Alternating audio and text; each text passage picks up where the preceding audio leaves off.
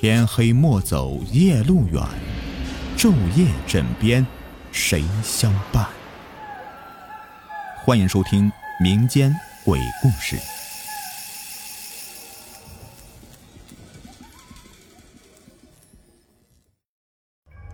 各位好，我是你们的雨田，欢迎收听今天的民间鬼故事。故事的名字叫做《走牛胎》。走胎，在坊间一种流传甚广的迷信说法，多发生于十几岁以下的孩童，其中又以尚在哺乳期的婴儿最为常见。通常认为呢是小孩三元之气禀赋不足，因外出走夜路或者遇危险场面受到惊吓而致气血逆乱，上到头耳面部，就是因惊骇体虚大病失掉魂魄。魂不附体所致的，走胎越久，病情越重，不治久之可夭亡。走胎共分为花胎、人胎、猴胎、狗胎等十二种，除去细节上的略有不同。就比如说，走猴胎的小孩老是撅嘴，会将眼睛、鼻子拼命的拢到一起，看上去与猴子无异。其他方面呢，则是比较类似。一般表现为头发稀疏成束，面黄肌瘦，肚胀如鼓，耳后筋脉隆起，体倦无力，少气懒言，爱抚吞酸，喜爱生物。再严重一点呢，就是高烧不断，胡言乱语。想必各位有些好奇吧？像我一个二十多的年轻人，怎么知道这些的？只因为我就走过胎，而是相对少见的走牛胎。这事儿是我五伯说起的。据说在我刚刚两岁时，我妈带着我回娘家玩了一趟，回来之后啊，家人就发现不对劲了。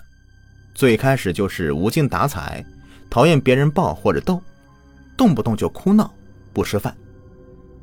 后来喜欢做一些怪动作，就比如挪动身子在地上、墙上乱蹭，洗澡时全身泡在水中不动，呼吸也变得急促响亮，最后是。高烧不断，长睡不起，种种表现之，就是与之前啊判若两人，或者说不能说是人，因为这些行为举止活脱脱的就像是一头牛。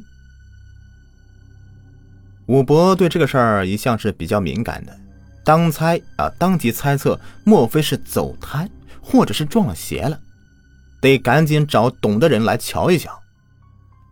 我父亲是从来不信这些的，但是看到这几天是打针住院，丝毫没有好转，而且动作行为异常的诡异反常，的确不止生病那么简单呢，只得心急如焚的到处打听。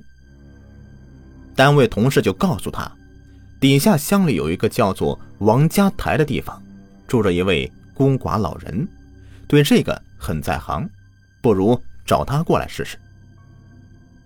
父亲一听啊，喜不自禁，连忙将人请到家中。那老头身材干瘦，皮肤黝黑，年近七十，但是耳聪目明，步履稳健，一副农民打扮。在家人带领下走进房里，轻轻的扭过我的头，仔细的查看耳后。待见到我两耳后面筋上都有一个小团黑色时，又抓起我的手，慢慢的端详。然后他十分肯定：“这丫走胎了，还好走的不远。”说罢便让家人准备东西，他明天卯时过来烧胎。需要准备的东西啊，很常见，就是需要剪掉我的手指甲和脚趾甲各三片，一撮头发。另外备好香纸、一个鸡蛋、一根黑线，其中鸡蛋和黑线最好是去别人家偷或者讨，这样子比较容易烧到胎。第二天天色将黑时，老头来了，手里还提溜着两把捆好的干茅草。他先在嘴中念念有词的撕散纸钱，然后又将这个鸡蛋和包有我指甲头发的纸包用黑线捆好。放在茅草里，还在鸡蛋上面画了个符，虔诚的念了一段类似咒语的话。最后，他起身烧了三炷香，点燃茅草，家人站在一旁都紧张等待，大气都不敢喘。随着火苗慢慢变大，茅草全都烧起来的时候，就听到一声闷响，弹壳炸了。家人不明情况，纷纷吓得哆嗦，唯独老头拍手笑了：“嘿嘿嘿嘿，烧到了。”但他没有马上把火熄灭，说要等到鸡蛋烧熟。这个茅草烧完以后，老头将鸡蛋取出来，递给我父亲，让他剥壳，去掉蛋清。只看到这个蛋黄已经不再完整了，变成两半，一半是一张脸的形状，一半朝天尖角，这分明就是一张牛脸。另外一半有。这个细长的线像牛尾巴，家人是惊惧不已，连声道谢，张罗着留老头吃饭。酒桌上，老头喝得兴起，又说了一些关于走胎的事情。原来呀，这走胎其实很损阴德，比如走人胎，一旦烧到了，就定会有人流产；走猴胎、狗胎也一样的。只是跟畜生争投胎机会对象不同罢了。就像我这次是走牛胎，实则是恰逢有头小牛即将出生，我成功的烧到，那小牛一定是因为难产而死。但如若小牛出世，我也是必死无疑。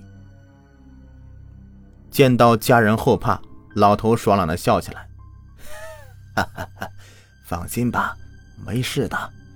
最多三五天就好了。说罢，起身就告辞了。之后的头两天，我果然不再哭闹了，但依旧是没有什么精神。三天一过，突然就变乖了，和以前一样的活泼可爱，家人格外的欣喜，父亲也十分的感激，再次登门道谢，但老头却是分文未取。在我七八岁光景时候，老头驾鹤西去了。父亲带我前去吊孝，还说过他老人家是我的恩人，救了我一命。至于这事儿，倒是只字未提。我那时候哪懂啊？按照父亲的要求磕了几个头以后，就跑一旁玩去了。只是说来也奇怪啊，当时就瞥了一眼遗像，这事隔十几年，我却依旧能够记清楚他的相貌。浓眉大眼，鼻梁高挺，眼神和嘴角都带着笑意。总之啊，是一位和蔼可亲的老头。